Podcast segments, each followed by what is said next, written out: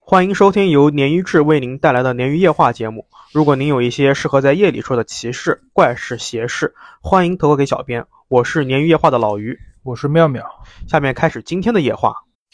大家好，欢迎收听今天的鲶鱼夜话。欢迎欢迎其实刚才出了一个录音事 故，啊！ 我现在还在 笑，不好意你应思该啊，跪下来给大家磕一 个。没没有没有，就是我们录了三四十分钟了吧他，今天这个故事特别 长，然后妙老师发现没开麦，对我没开麦， 哈哈哈哈哈哈。然后我们这是第二遍， 对重重新新录的，呃，先聊聊这个事儿，就是嗯独家的一个问题，就是我们有一个粉丝最近给我投的稿，ID 叫“只因你太美嗯”，是在网易云给我投的。他投稿的时候还特意跟我说了一声，说他给我投的不是独家，他给我们的一个大咖电台叫硬核公园投过，嗯我也挺喜欢听硬嗯核公园的。嗯嗯，是的，大佬，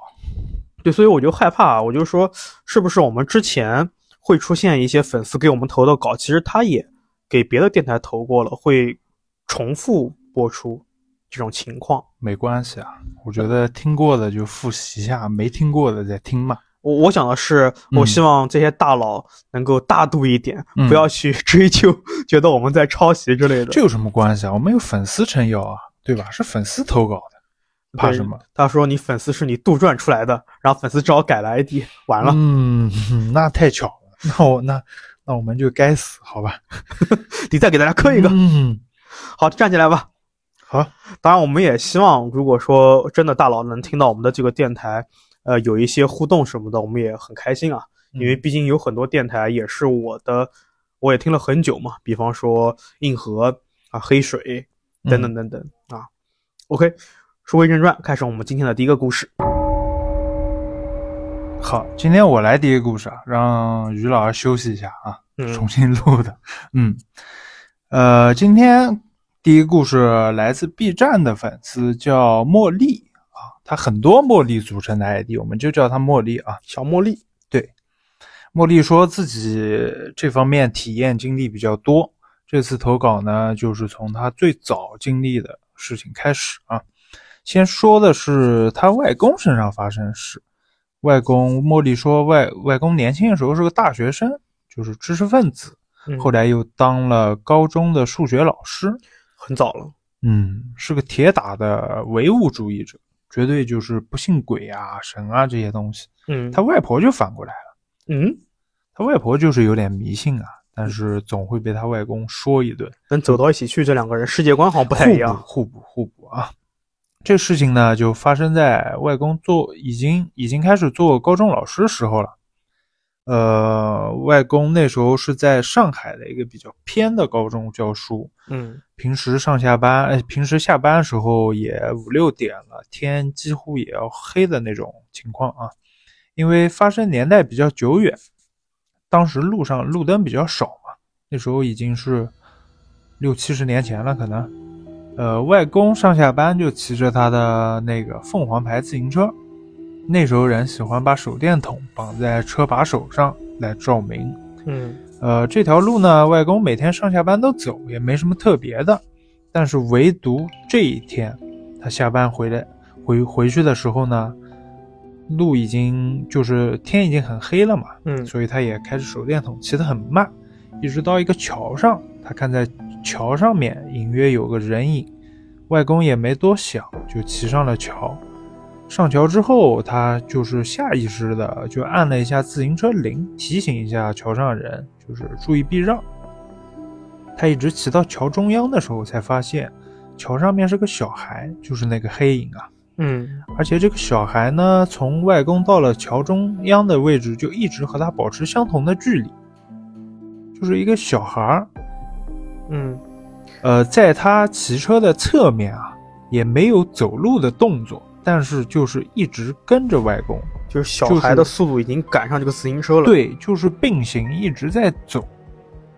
就外公就觉得有点奇怪，但是没有停下来啊。嗯然后一直等到了外公已经下了桥了，没有发生任何事。嗯这件事呢，是外公亲口告诉茉莉的妈妈的，也就是外公女儿。嗯，呃，因为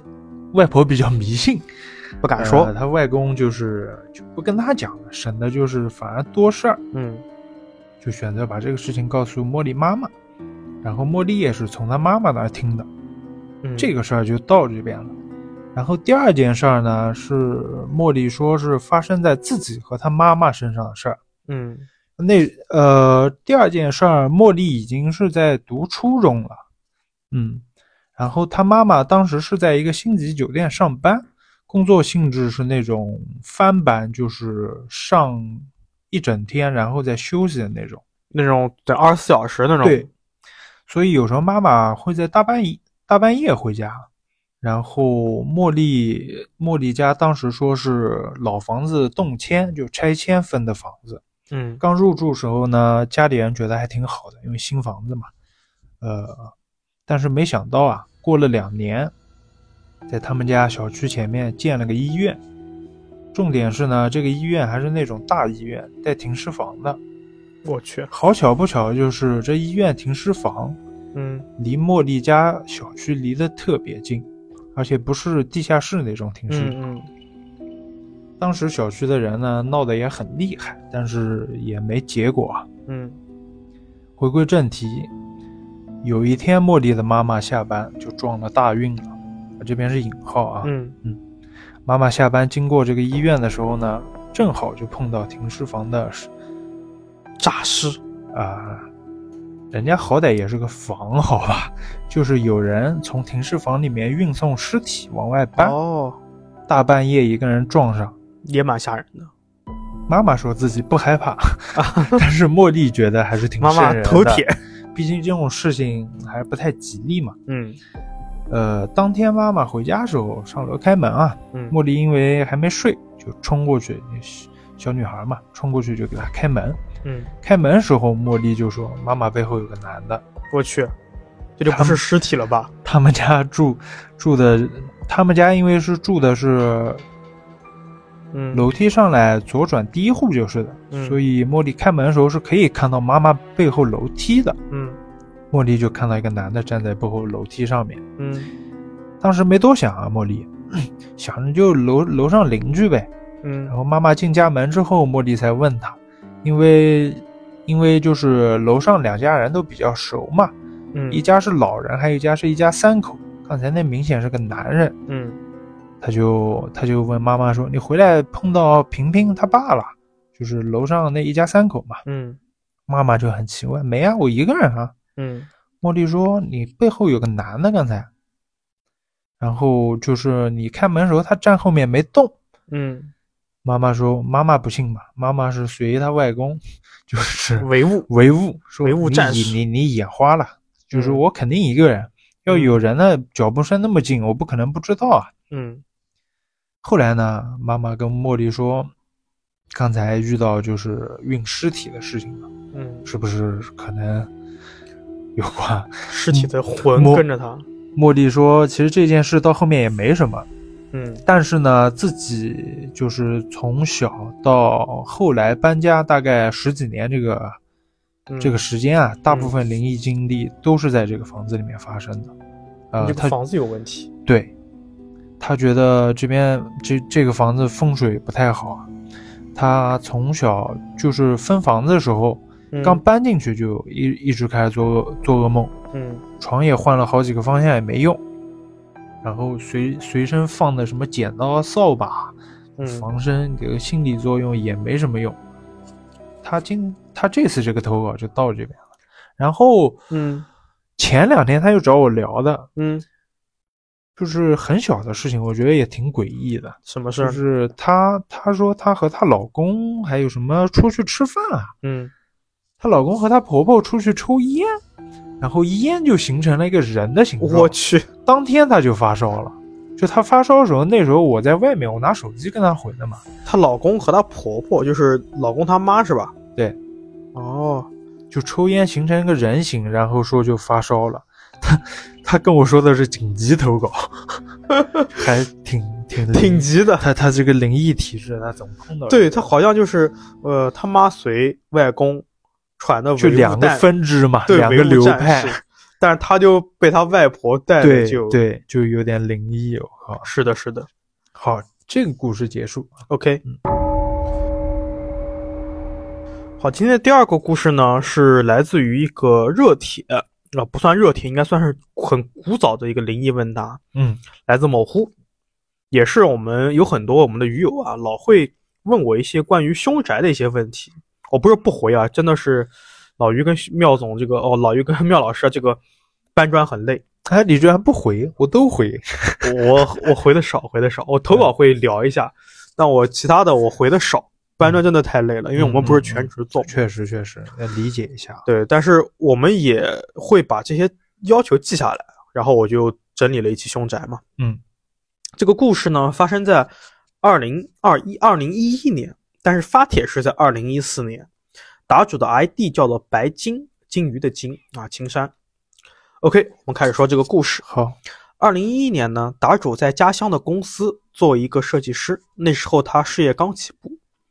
达主说自己有很多东西啊，需要去向这个前辈请教和讨教，嗯所以呢，他就是作为室内装修的那种学徒性质的这种助理设计师，在给这种资深设计师搭把手，哦，那肯定是又要设计，还要跑现场，还要哦做特别图什累么的是吧？对，嗯答主说自己比较勤奋，所以就像刚才妙老师说的啊，什么跑现场、啊量房、选材料、复尺这种脏活累活，他都抢着干。嗯所以他在公司啊，跟大家的关系处的就比较好了。他也融入了公司很多年轻人的小圈子，大家伙儿呢就时不时的会聊一些工作上面遇到的这个八卦，除了一些我们耳熟能详的职场八卦，啊还有很多奇葩诡异的经历。哦，那这个事情呢，就是他们这个公司发生了一件很恐怖的事情，在二零一一年的八月初啊，公司那时候规定的是下午是三点钟做上班，他们这个作息，答主则会在中午的时候，趁大家都午休之后啊，他用公司的这个电脑就配置很高的电脑做一些私活儿，啊，所以他的节奏是中午一般先去旁边的餐厅吃一份午饭，吃完之后就回刚回公司赶紧做图了。嗯事情发生的这天很巧，答主和一个关系比较好的同事没有回家，两个人呢就在公司吹着冷气，一边做图，然后一边聊天，还挺快乐的。嗯一直到一点钟左右，公司来了一个客户，当时前台的这个服务人员接待了，答主就说，嗯，答主就跟同事在这个设计区嘛，就没有说话，就但是又很无聊，就一边做图一边去听外面在聊什么。嗯，这一听，哎，八卦出来了。听声音，来的人是个女士。答主偷瞄了一眼，看上去这个女士啊，三十出头，发型干练，穿着时髦，面容姣好，但说话呢就带着很大的，呃，不稳定和不满意的感觉。来投诉的，哎，她还不是，她是来要他们去干活儿的。哎啊，事情大概是这样子的：这个女士呢是跟自己三岁跟六岁的孩子住在离市中心不远的一个交警大队的家属院，去年才搬过去的。嗯因为她不是本地人，所以搬来之前呢就委托打主公司把二手房重新装修了一下。听起来她的条件非常好，经济条件啊，所以她装修啊，带着家电这种基础装修就花了十五万。要知道，在三线城市啊，二零一一哦年的时十候几年前还挺多的了，是的这个钱就很多了。嗯当时住了快有一年了，家出问题了。什么问题呢？自从那年的清明之后，家里面开始先是莫名其妙的丢东西，也不是什么值钱的东西，也就是什么手机的这个手机链啊、嗯发卡呀、小电池啊之类的东西。嗯一开始他没注意，但是时间长了他就觉得奇怪了，因为老丢嘛，就问孩子说：“呃，是不是你们拿去玩啦？随手就丢到哪边去啦？”孩子都说没有，那他也没当回事儿。嗯但后面发生的事情就更奇怪了。第一是家里面它的天花板的皮开始剥落，不是那种反潮或者老化的那种剥落，而是从厨房位置开始到客厅均匀的掉落。据这个女士形容，就像是被什么东西撕掉了一样，齐刷刷的。第二呢，是她这个小儿子啊，年龄比较小嘛，所以一般都是自己在屋子里面玩或者睡觉。只有姐姐带着的时候才会走路或者是跑，或也或者是爬。嗯但是啊，大白天，他经常听见这个儿子房间里面有脚步声，会走路了，那脚步声明显不是他儿子的脚步声，就成人的脚步和长大孩子 瞬间长啊大是吧？的，那你有点怪奇物语的感觉。嗯，他说明显是那种穿着拖鞋，就拖着地踢踢踏踏的那种走路声。嗯，一开始他以为是楼上邻居，就是他们房子的楼上嘛。然后呢，他想不对啊，楼上邻居如果走路的话，这个声音怎么只出现在儿子那一个房间呢？因为他肯定的是，除了那一个房间以外，他在家里面的任何地方都没有听过这个声音。哦，后来就问孩子，那孩子比较小嘛，也不太懂，就是一会儿说有人，一会儿又说没人，这其实蛮恐怖的。如果一个孩子这样讲，有可能他说的是真的，对啊就是一会儿人在，一会儿人不在嘛，他也对没骗你，是的，对吧？挺恐怖的。嗯，然后这个女士呢，就去请了一个当地挺有名的师傅，请他去家里面去看。嗯，看了之后呢，哎，家里面还真出事儿了。真正有人是吧？大师说呢，你们家有不好的东西，因为你孩子身体比较弱，你呢是女人，阳气比较弱，所以镇不住她。嗯，它才会老出现，还会让你丢东西，还会有这种声响。但他想干什么，我们不知道。大仙收了他的钱之后呢，就让他去附近的庙里面请了一个菩萨，放在入户门厅，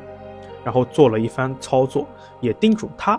就是这个女的，你也要嗯做一些操作，她也就照做了，什么朝一些方位拜一拜啊，然后挪动一下床头的位置啊，总之呢，就是风水这一这一说的啊。嗯，但是啊，这个菩萨后面出问题了。大仙走之后呢，可能是心理作用，这个女士啊就对家里面的这种情况开始敏感起来了。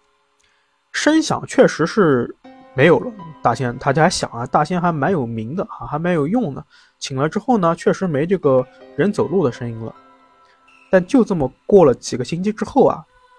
就当年的六月份儿童节那一天，所有的事情又重新恢我复了想。到一句话，嗯，不出意外的话要出意要外，出意，外了。 什么意外呢？一开始啊，房子先是漏水漏电。嗯，他说漏电倒不是大问题，因为有安全开关嘛。如果真的是短路什么的，就直接断电了。但这个漏水就很奇怪了，他看着水的时候，他不漏，他还把水龙头特意关严，嗯，走之前特意看了也不漏。但只要自己不看的时候，就开始漏 水，哦，好智能，就这种量子力学的那种感觉。气气死人了这种，薛定谔 的漏水，啊又又又恐怖又气人，这种是的就是你不再看它的时候，它就塌陷啊了，对呀，哎三体起来了。OK，我们说回正题啊。后来他才注意到啊，这个事情开始不受控制了。先是孩子在家玩的时候呢，把观音菩萨打碎了哎呦我去，啊，这个事情这个一听就感觉很啊怕。对对啊，这个有点恐怖，他说这个菩萨像碎了之后啊，他立刻就去找这个大仙师傅了。嗯这个大仙说，菩萨碎了不是孩子故意打的，是菩萨镇不住那个东西，借了孩子的手碎了。菩萨开摆了是吧？摆烂了，可能这个这个菩萨请的不太对啊，啊。然后这个大仙没办法嘛，就说我现在只能通过风水的方式帮你去挡煞。然后这个大仙给了他一个尺寸，让他去买铜珠和玳瑁，然后找人做成这个帘子啊，串成珠帘。他大概做了一个八米左右的一个宽的一个帘子，把它这么放这在么大的家，把它放在这个儿子的房间里面。嗯果然，确实是暂缓了一下情况。嗯，但是第三天又出事了，儿子生病了，就发烧发低烧，嗯，三十七八度的那种低烧，一直发一直发，就停不下来，也不是高烧。而女儿呢得了腮腺炎，说不出话来。那自己呢在家里面开着空调啊，中暑了。开开着空调中暑，对，就是这么离谱，我靠！让三个人实在是撑不住了，那没办法，就把孩子呢送到自己姐姐家里面去了，让姐夫和外甥照顾孩子，让姐姐来陪自己。他想啊，这个毕竟是买的房嘛，又不是酒店，也不是租的房，也不能说换就换，就只能去解决这个问题。他就第三次去找了大仙，嗯那这一次呢，这个大仙就给了他一根桃木梳子，让他找人把厨房到客厅的这个吊顶给拆开来，然后用红布把梳子包起来之后，放到这个吊顶里面去。他想来想去也不认识什么人嘛，就找到了这个公司，也就是当初给他装修的公司。那不出意外就是打主的公司了。对，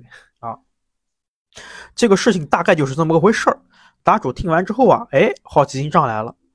就说哎，就把客服招呼进来了之后，他自己去跟这个女士去沟通了。沟通一阵子之后呢，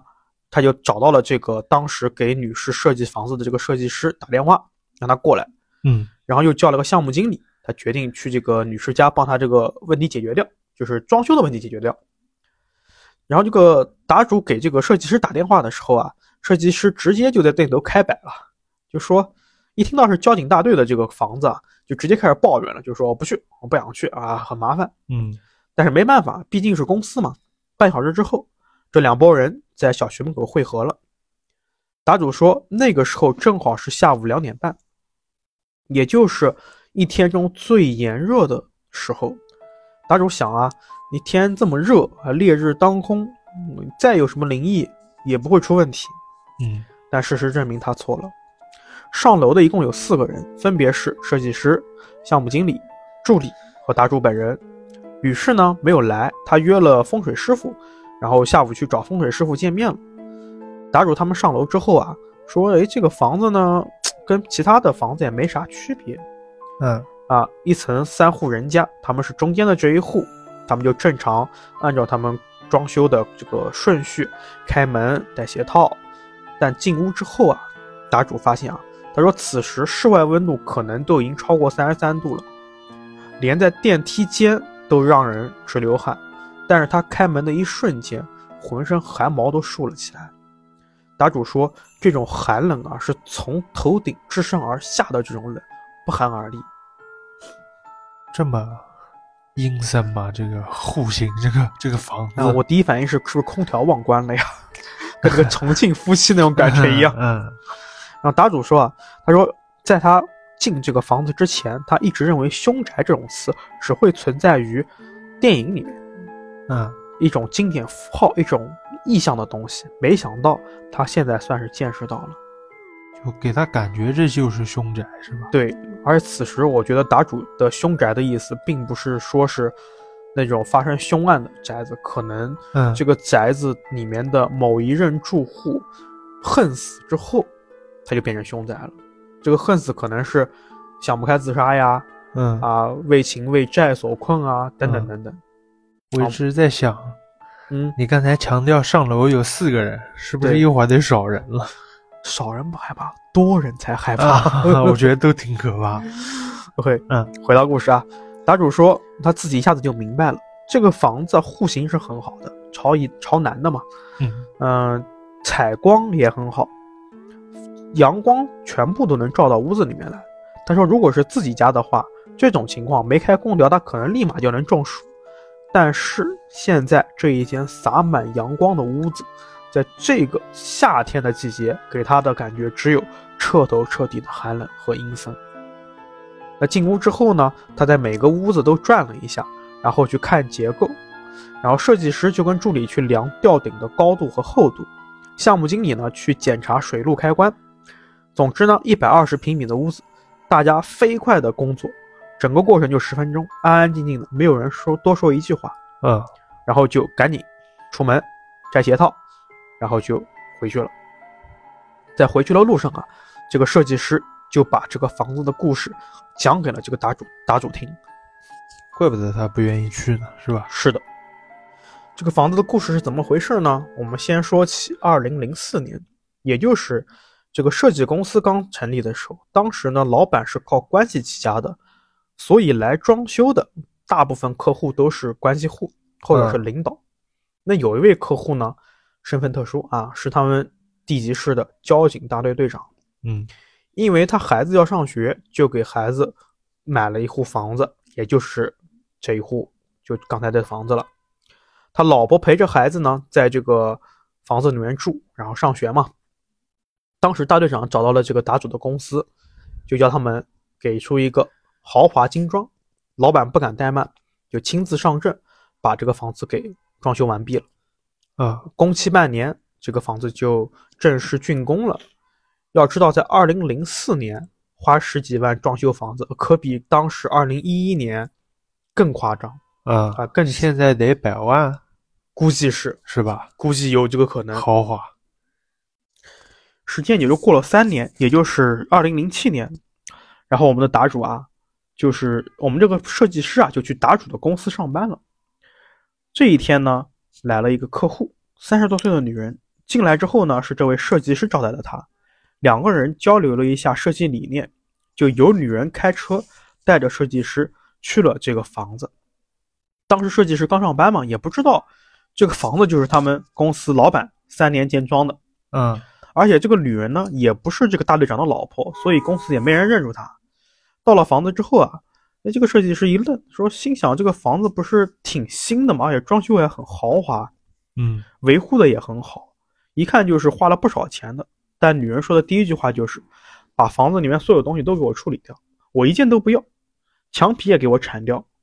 全部重新做。我要你们做，不仅是设计，帮家具也帮我买了。啊之后呢，就是量房，然后交流。回去之后呢，这个女人就拿了三千块钱的这个装修押金给了这个设计师。设计师就觉得这个房子这么新，全部推掉就挺可惜的，就跑去跟客服部的经理聊这个事儿。当时客服部经理也是公司的元老，所以他第一次装这个房子的时候，他也在。他心里面就想，不会是三年前老总亲自装的那一间吧？那第二次去复齿的时候呢，就跟着车子一起去了。去了之后，哎，还真是发现啊，哦是之前的房子。他回去之后就把这个事情跟老板汇报了，老板也没什么好说的，因为你不总总不能说是我装的，是我老板装的，你就不能重新装了，对吧？嗯他就正常装嘛，正常的这个设计，正常装修一样的。半年之后，这个女人住进去了。这里啊，大家记住啊，这是第二次装修，下面是第三次。又过了三年，二零一零年，也就是这天，公司来了一个女的，一样的三十多岁，发型干练，穿着时髦，也就是我们故事开头的这个女士了。这个女主户到了答主的这个公司和设计师一碰面，就说：“我这边有个二手房要重新装一下。”然后就让设计师去量房，又重复了一遍。 这这房子人住进去只能活三年， 多一年都活不了，是吧？给我感觉像万能钥匙一样重复一遍，这啊，设计之后怀疑人生啊。对呀、 OK，我们回到故事啊，然后呃确实设计师就像我们聊的一样，他就觉得哎这条路好熟啊，怎么又是朝这个房子开啊？嗯，果然又到了同一个房子，要求呢也跟第二次提的一样，全部推掉重新做。这个设计师也没办法呀，虽然脑子里面有一堆疑问，但也不能拒绝嘛，你开公司做生意的嘛。嗯那回去之后呢，他先找老板把这个事情说了一遍，老板头也晕了，说这到底是怎么回事儿，嗯想不通。嗯好在呢，这个装了大半年之后啊，他们跟这个女的就成朋友了，因为这个女的可能比较健谈一点。嗯那装修完房子呢，这个女人请设计师吃饭，然后设计师在饭桌上没忍住，就把这个疑问问出来了。这个女人听完啊，也好，也挺巧的，也挺算也挺真诚的吧，就把这个事情全部告诉设计师了。嗯，呃，他说这个是我知道的情况啊。这个房子第一任主人是大队长跟他老婆在房间里面，在这个房子里面住了半年啊，住了两年，不知道怎么回事儿。这个大队长老婆呢得了癌症，晚期，特别快，从发现到去世也就半年时间，死在家里面了。嗯又过了三年，这个大队长呢找了一个年轻的女人，就是算是叫什么续弦吧，嗯，就是找一个新老婆嘛，因为第一任是已经是亡妻了嘛。二婚了，对，那第二任妻子呢，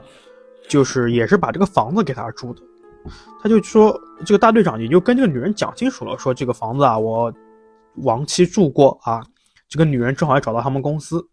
就把它重新翻了一遍，啊，就是之前说的这种，我什么都不要，我全部给我推掉。嗯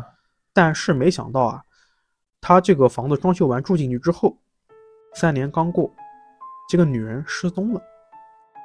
我说什么来着？就只给你住三年。三年就结束。对，然后这个就在吃饭时候说的这个女人，就最后一个这个女人说，第二任这个女主人啊失踪了，人没了，至于是死了还是跑了还是被拐走了都不知道，总之就是一个大活人凭空消失的，然后房子一直空着，直到现在，到自己这儿，他呢也开诚布公的就直接说了，我是大队长的这个情人，现在应该叫局长，升职了。嗯也也不能说是情人吧，因为这个局长啊，他也不是说是背着老婆娶，就找情人，因为他上一任老婆啊他失他踪都没了嘛，他没对办法。失踪，他们并没有死亡，没有定论死亡，所以现在两个人没有办法结婚。嗯但是这个女人呢，给这个局长啊又生了一个儿子，然后自己呢也之前带着一个女儿，也就是现在的一儿一女，因为要来他们这个城市上学，他们老家的家庭条呃这个教育条件比较差，所以呢也没办法，也就住了住到了这个房子里面来。啊他也觉得很晦气，就让这个装修公司跟之前一样的把它全部推翻掉，重新做。这真是个轮回啊！是的，主要很巧的就是一直是这个装修公司在做。这这这装修公司行啊，每三年一笔稳定收入。是啊，是啊，你这么一说好像是对啊吧。反正用这个你说的跟设计师啊，这个设计师也是他说，又是一个三年之期嗯啊。故事到这边就结束了，嗯因为楼主啊他在一一年年底辞职了，正好呢他发帖的时间是二零一四年，也那就是应该是第四任对到期了，新的马三上第年第第五任了，是的。然后我去查过网上面这个帖子有没有后续都没有了。没有了，对对对，是的。恐怖，啊有点可怕这个。所以大家要看一下自己的房子，如果你住的是老房子，会不会就哎，你不要带入我们真实观众好不好？给你寄刀片啊！ 好的好的小心点啊！ OK OK，那行，第二个故事到这边。好，今天的第三个故事呢，是来自于我们网易云的鱼友，叫做潇潇猪蹄，我们下面称呼他为潇潇哎呀，这主题呢？小猪。 嗯，哎，你别说，其实他这个故事我们还没讲啊，上次咱们第一波纪念品就发过去了。我对他这个哦名字挺印象挺深刻的，哦，就你看我们发纪念品应该是二月头的事儿，对，二月头二月中的事儿。然后他这个故事呢，可能是去年十一月份投的稿，现在才讲现在才讲排队排的比较久。 是 OK，悄悄说他这个故事啊，发生在自己高中时期。他自嘲呢，自己住的是十八线城市，嗯因为中考失误呢，就考到了一个比较差一点的高中去上学。潇潇给老于说，他们这个城市大概的情况啊，他这个城市是一个盆地地区，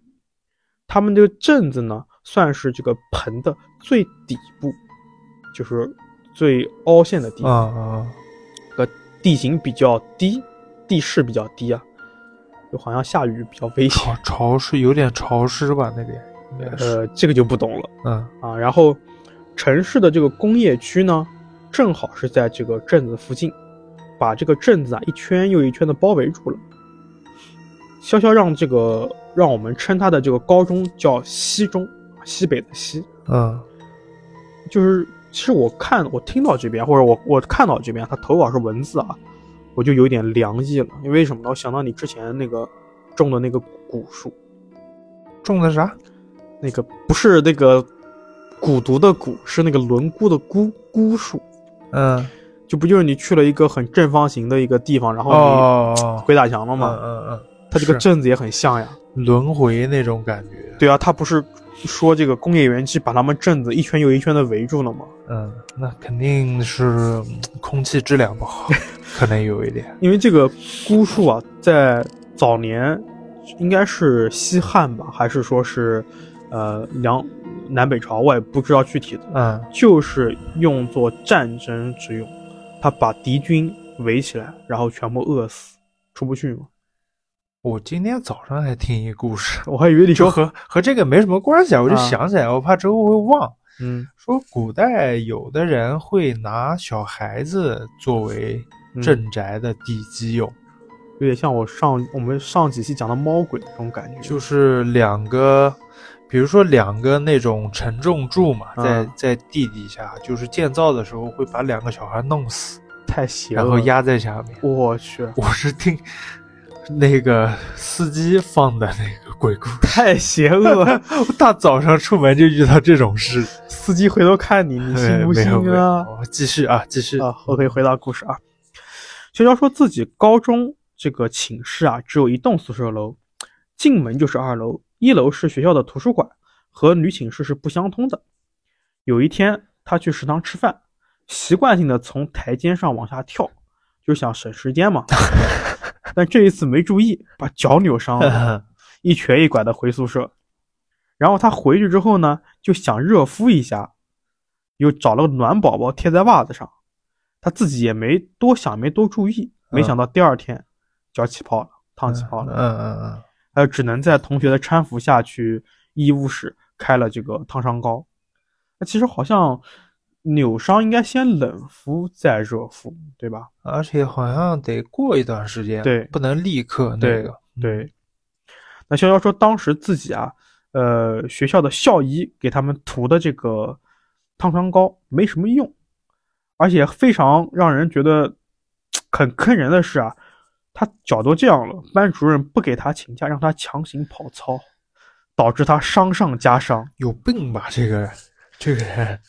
然后据他自己说啊，当时是疼的就像往骨头里面钻一样，那天天最后只能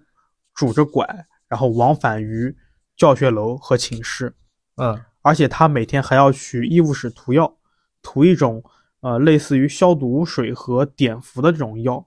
所以格外的惨、凄惨和疲惫。嗯他他说他补充的时候说啊，我其实这段我不想加了。他说，因为他烫伤嘛，后来变重了，他要把这个烫坏的肉和粘着的这个药膏去除掉，让它重新长。我去，有点像关公刮骨疗毒的感觉了，太惨了。哎，他当时给我描述的贼细致，然后我为了这个节目 过审啊，我就把这些文字此省时去候了我，觉得已经不能过审，大家脑补一下，我自己有脑点补一我下有点不能接受啊。 OK，我们回到这个灵异的板块啊。他说，因为伤情比较重，他只能去住了两星期的院。那两个星期之后，他回到学校了，被分配去了二二二宿舍。这个宿舍呢，就是他们学校的病号宿舍，生病的人都在这个宿舍。潇潇在投稿里面说啊，这个宿舍这个左斜对面是一个玻璃门，正对面是一个窗户。然后出门右转，直走就是水房了，可以抽象的理解为是个 T，就是饮水机、水房算是 T 的那个右半部分。嗯然后他们宿舍，他们这个宿舍楼啊，因为是二层住学生，就是一层是图书馆嘛，二层住的是高三的学生。嗯十一点才下晚自习。那高一呢，就是九点钟就下了。那怪事发生在这个当时他跟他社长之间，简称这个社长为老宋啊。当时高三快下课的时候，有学校不知道为什么他特别想去吃柿子，然后呢，这个老宋就特别想喝水，他们俩就出去了。啥啊什么奇怪的组合？正好呢，就是潇潇去这个水房洗柿子，嗯老宋呢去水房接水，一前一后的走。当时他就看到玻璃门靠近宿舍这边站着一个白影。嗯让老宋回去之后，就问潇潇说：“你有没有在窗户上看到一个扒着窗户的黑影子啊嗯？”那当时潇潇没理老宋，没多说什么，然后就两人算是有点懵的，就往回往宿舍继续走。那第二天，他们两人聊天的时候，才发现更诡异的事情。老宋问，